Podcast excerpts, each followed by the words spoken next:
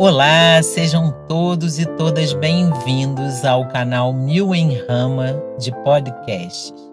Eu sou Maristela Barenco e trago para você, amorosamente, todas as segundas-feiras, um episódio sobre alguns temas da existência para os quais não há muitos espaços coletivos e formais de aprendizagem e reflexão. A proposta aqui é abordar questões enquanto modos de pensar. Eu gostaria de convidar você a embarcar nessa viagem comigo sem destino, de uma política de cuidado de si. O meu desejo é que você chegue ao final desse episódio sempre muito melhor do que chegou. Um abraço.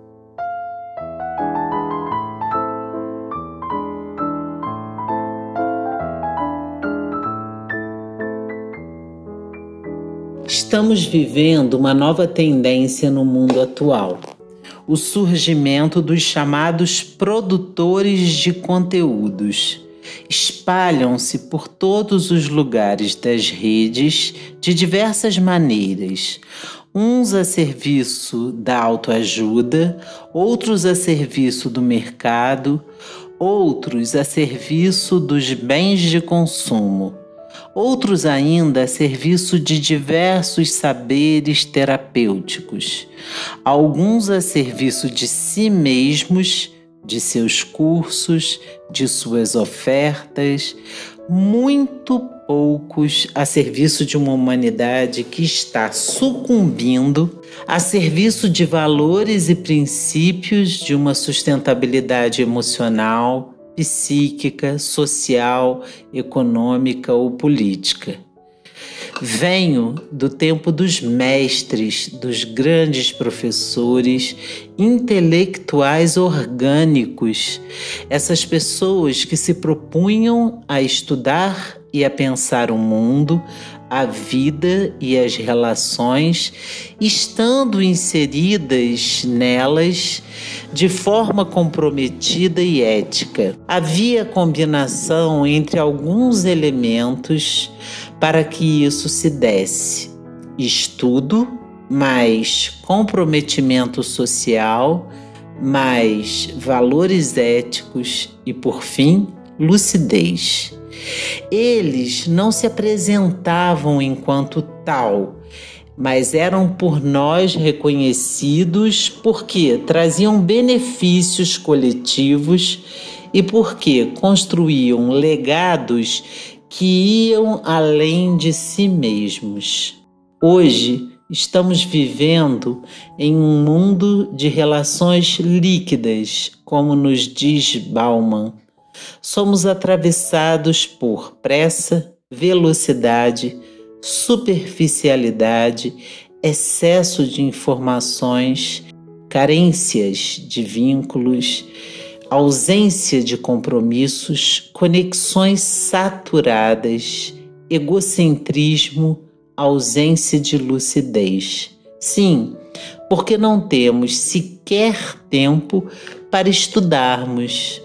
A vida se parece como uma praça a céu aberto ou um grande shopping onde tudo é feito para o lado de fora, para ser instantaneamente consumido, devorado, como em um lanche de fast food que nos captura por todos os sentidos, que aguça o nosso apetite, mas que depois de devorado causa saturação e não saciedade, e deixa um rastro de intoxicação e vazio dentro de nós.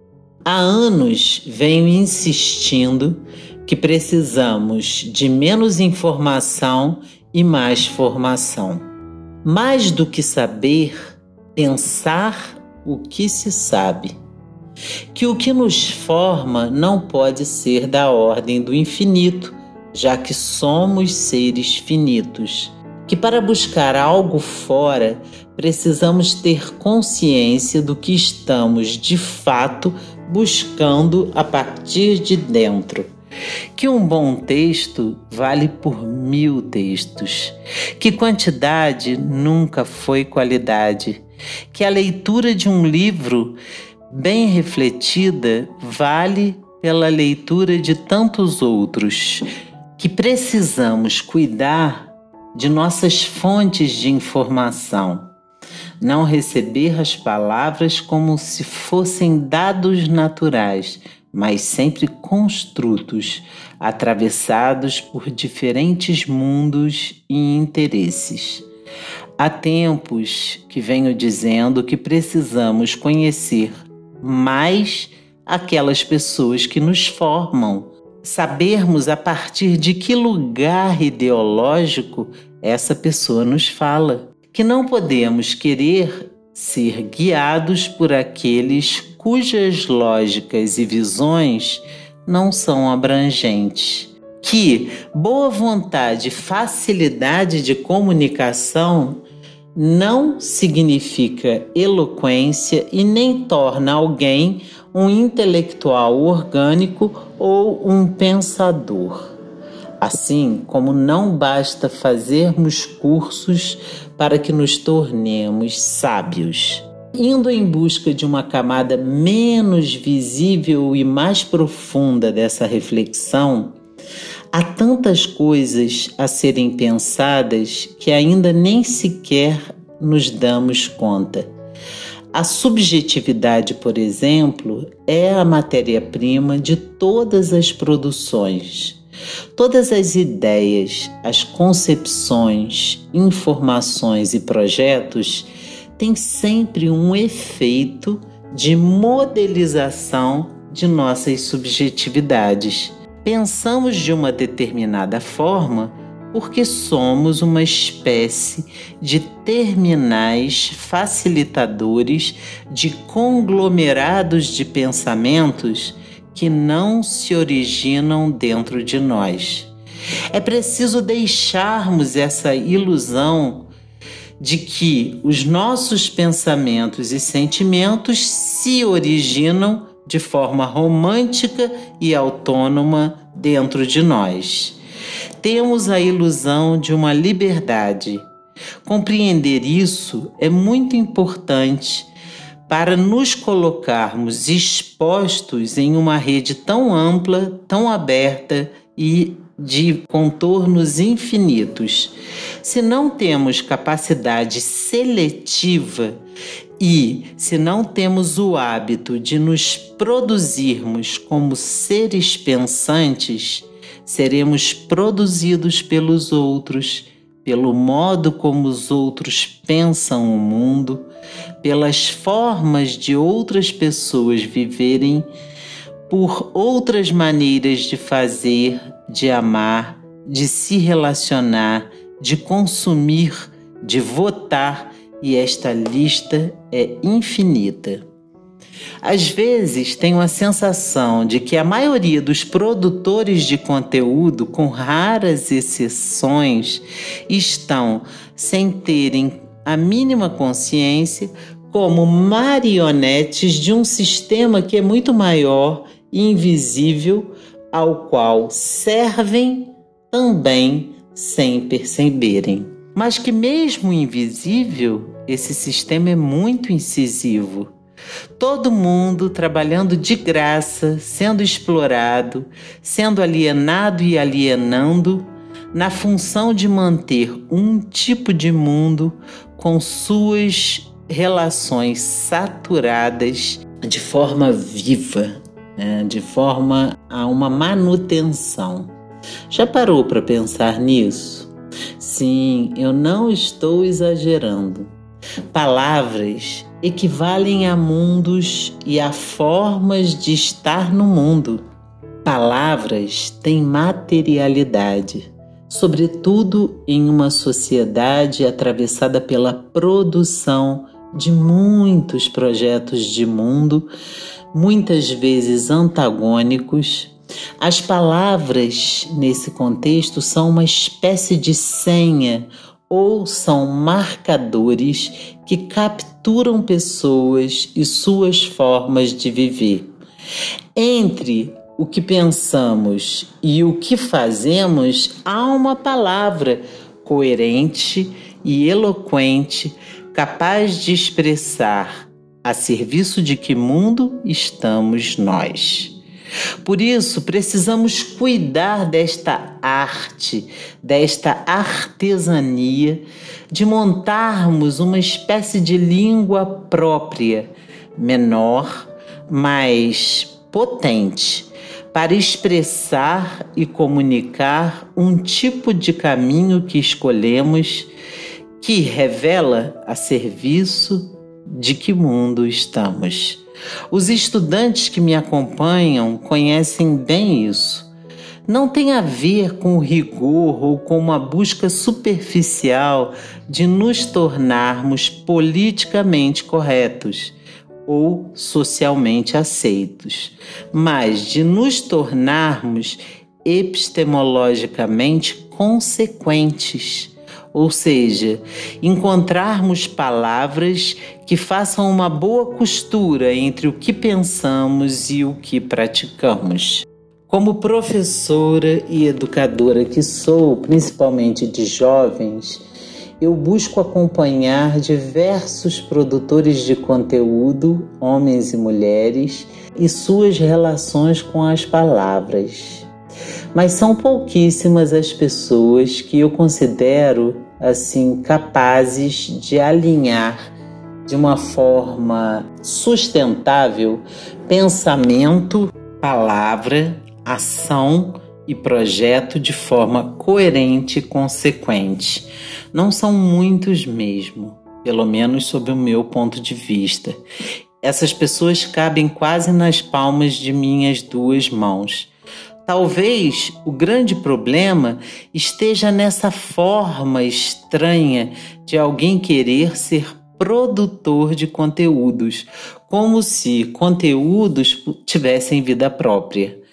Andamos de verdade em busca de sabedorias, de princípios éticos, de valores, de referências, de perguntas mobilizadoras.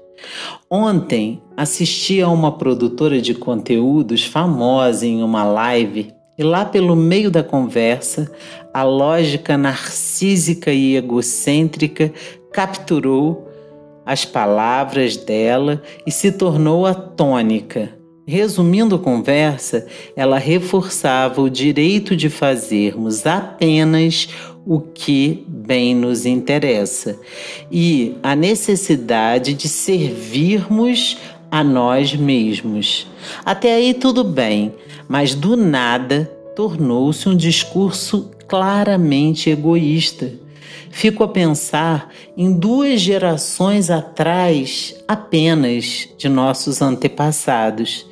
Pensar nas mulheres e no seu comprometimento com a comunidade, em sua solidariedade com vizinhos, com as pessoas sofredoras, com os que necessitavam.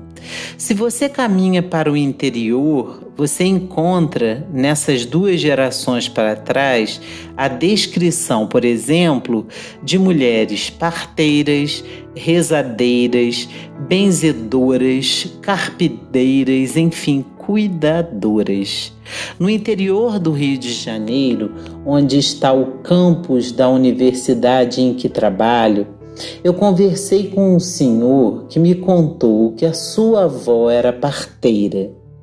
Ela tinha todo um aparato sempre pronto numa espécie de bolsa em cima da estante. Independente da hora do dia ou da noite, quando ela avistava um cavalo se aproximar de sua propriedade, ela sabia que precisava fazer um parto e estava sempre pronta. Não recebia nada para realizar esse trabalho. Não era sequer formalmente reconhecida para isso. Mas o seu neto me disse que ela nunca titubeava, passava a mão em seu estojo, em sua sacola e ia. Disponibilidade é a palavra. Fico a pensar que ouvíamos muito pouco sobre a fragilidade psíquica dessas mulheres. Não quero dizer que viviam em um sistema ideal, mas claramente demonstram ter uma concepção de vida que se resume no célebre provérbio daquele tempo, entre aspas, quem não vive para servir, não serve para viver. Havia na prática dessas mulheres e também de muitos homens potência e integração. Sabe por que essas mulheres e homens eram tão plenos? Porque aquilo que eles faziam né? Ou seja, o serviço que dedicavam ao outro era parte integrante de seu próprio propósito de vida e não uma espécie de desvio ou subtração. É isso que nos diz o biólogo do conhecimento Humberto Maturana em seu livro Emoções e Linguagem na Educação e na Política, da editora UFMG. Ele traz uma passagem muito interessante em seu livro acerca de seu tempo de estudante no Chile. Ele diz: Estudei para devolver ao país o que havia recebido dele. Estava mergulhado em um processo de responsabilidade social. Era partícipe da construção de um país no qual se escutava continuamente conversações sobre o bem-estar da comunidade nacional que seus membros construíam para construir. Eu não era o único a fazer isso. Vivíamos nosso pertencer a ideologias diversas como diferentes modos de cumprir com a nossa responsabilidade social de devolver ao país o que havíamos recebido dele. A situação e as, e as preocupações dos estudantes de hoje mudaram muito, diz Maturana. Hoje, os estudantes se encontram no dilema de escolher entre o que deles se pede, que é preparar-se para competir no mercado profissional, e o ímpeto de sua empatia social, que os leva a desejar mudar uma ordem político-cultural geradora de excessivas desigualdades que trazem pobreza e sofrimento material e espiritual. O texto continua. Maturana quer chamar a atenção que estudar para competir e para si mesmo é muito diferente do que sentir-se responsável pelo seu país. E ele termina dizendo sobre a importância de nós aprendermos a fazer coincidir um propósito pessoal com um propósito social. Eu sempre repito que aquilo que nós viemos fazer para o mundo ou no mundo é parte daquilo que o mundo precisa de nós. Nunca é uma atividade isolada, Gente, isso é de uma profundidade o que o Maturana diz, ressensibilizarmos a nós e ao outro para que o propósito individual nosso possa coincidir e integrar com o propósito coletivo. Uma vida não se faz virando as costas para o coletivo. Mas quase todos os produtores de conteúdo que enviesam para o trabalho de autoajuda estão a dizer o contrário: que precisamos pensar em nós, que precisamos nos comprometer conosco, que em primeiro lugar somos nós e que produzir a si é a tarefa mais importante de nossas vidas. Gente, esta distorção relacional pode assolar um mundo já tão marcado por individualismo e descomprometimento. E dentro de mim, quando esses discursos vão enveredando para isso, parece que acende uma luzinha vermelha no meu interior que me diz: pare. Isso é um desserviço à sua lógica. Hoje, as pessoas vivem para produzirem-se a si mesmas. Isso é o reverso de uma ética estão trabalhando sobre a parte adoecida do mundo, que é esse ego apartado, que é o senso de fragmentação entre o eu e o outro, entre o eu e o mundo, entre o eu e o meio ambiente, exatamente essa fragmentação que vem gerando todas as crises. Mesmo os que veneram a relação com animais, muitas vezes fazem parte de um egoísmo em relação a outras dimensões da existência. Tem gente que ama um cachorro e detesta um ser humano.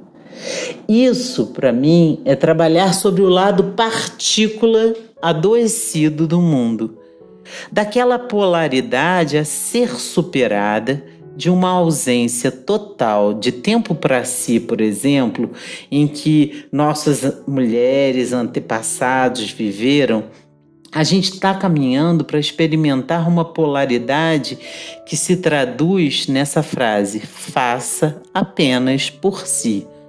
As produções de si, estéticas, profissionais e narcísicas, são labirintos de dor e justamente em um tempo em que a solidariedade, a sororidade são tão necessárias e escassas.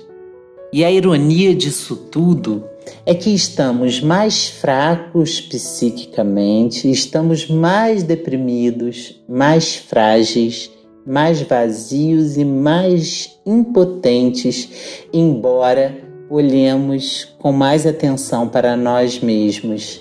Será que é tão difícil assim fazer esses nexos? A quem interessa de fato o individualismo? A serviço de quem e de que mundo e de que humanidade os produtores de conteúdos se colocam? Dei apenas um exemplo aqui, gente, mas são várias as distorções que eu vejo diariamente. Seja enaltecendo excessivamente o espaço privado, privatizando consciências que precisavam, na verdade, olhar mais amplamente para as, as esferas do mundo Sério mesmo, o movimento em relação às subjetividades tem sido devastador.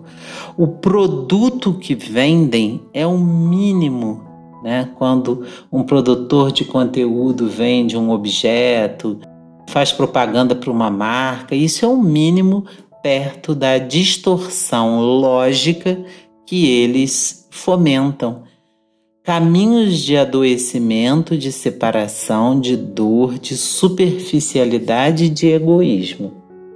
Como estar nas redes e produzir outras conexões nos influxos dessas? É possível? Esta pergunta fantástica não é minha, mas do filósofo húngaro Peter Paul Pelbart. Em sua análise, em uma pequena entrevista que você pode acessar na internet com o título Tudo é feito para a conexão absoluta, a mais saturada possível, uma das entrevistas que podemos ler e reler infinitamente e até colocar no lugar de algumas lives e conteúdos superficiais, ele ressalta a importância da produção de silêncios e da invenção de dispositivos de interrupção em relação a essas conexões absolutas e saturadas que estão a nos modelar incessantemente, mesmo que nós não percebamos. E aí ele traz Nietzsche o filósofo Nietzsche para fazer a crítica ao gregarismo, esse espírito de rebanho. Diz que esse espírito de rebanho é sempre da ordem da homogeneidade, de um consenso e de uma servidão. O deixar este rebanho né, é a condição para se produzir uma outra coisa. Eu diria que aqui nascem os modos de singularização. Não é uma solidão lírica, mas uma solidão, uma solitude como condição de se buscar outras conexões ou as próprias conexões que nos fazem sentido. Para que isso aconteça, precisamos recusar certas engrenagens das redes, precisamos estar atentos e presentes ao que ouvimos e buscamos, precisamos reduzir essa escala desse excesso de interlocutores, de tempos expostos, por exemplo, na internet. É preciso inverter a lógica das redes. Eu é que controlo o meu processo e não me deixo mais controlar por nada e nem por ninguém e termos a certeza de que o espaço da vida é sempre offline. Reafirmo-me como pensadora e nunca produtora de conteúdo. Amo a palavra e com ela eu tenho uma relação é, artística, estética, inventiva. Não é qualquer palavra que me toca e não é a qualquer palavra que eu sirvo, né, ou que minha fala se serve. Não quero ser, por exemplo, marionete a serviço de mundos que eu não acredito e que, inclusive, considero destruidores e excludentes. Por isso, tenho amor e tenho zelo para com as palavras. Sei que cada uma delas catalisa experiências e mundos e afetos, e por isso devemos fazer intimamente uma espécie de glossário de nossas palavras-mundo, estas que nos são caras, e evitar e tangenciar as que não mais queremos, ou porque nada dizem, ou porque dizem aquilo que não é capaz de agregar. Pensem nisso. Um grande abraço e até a próxima semana com muito amor e muito carinho.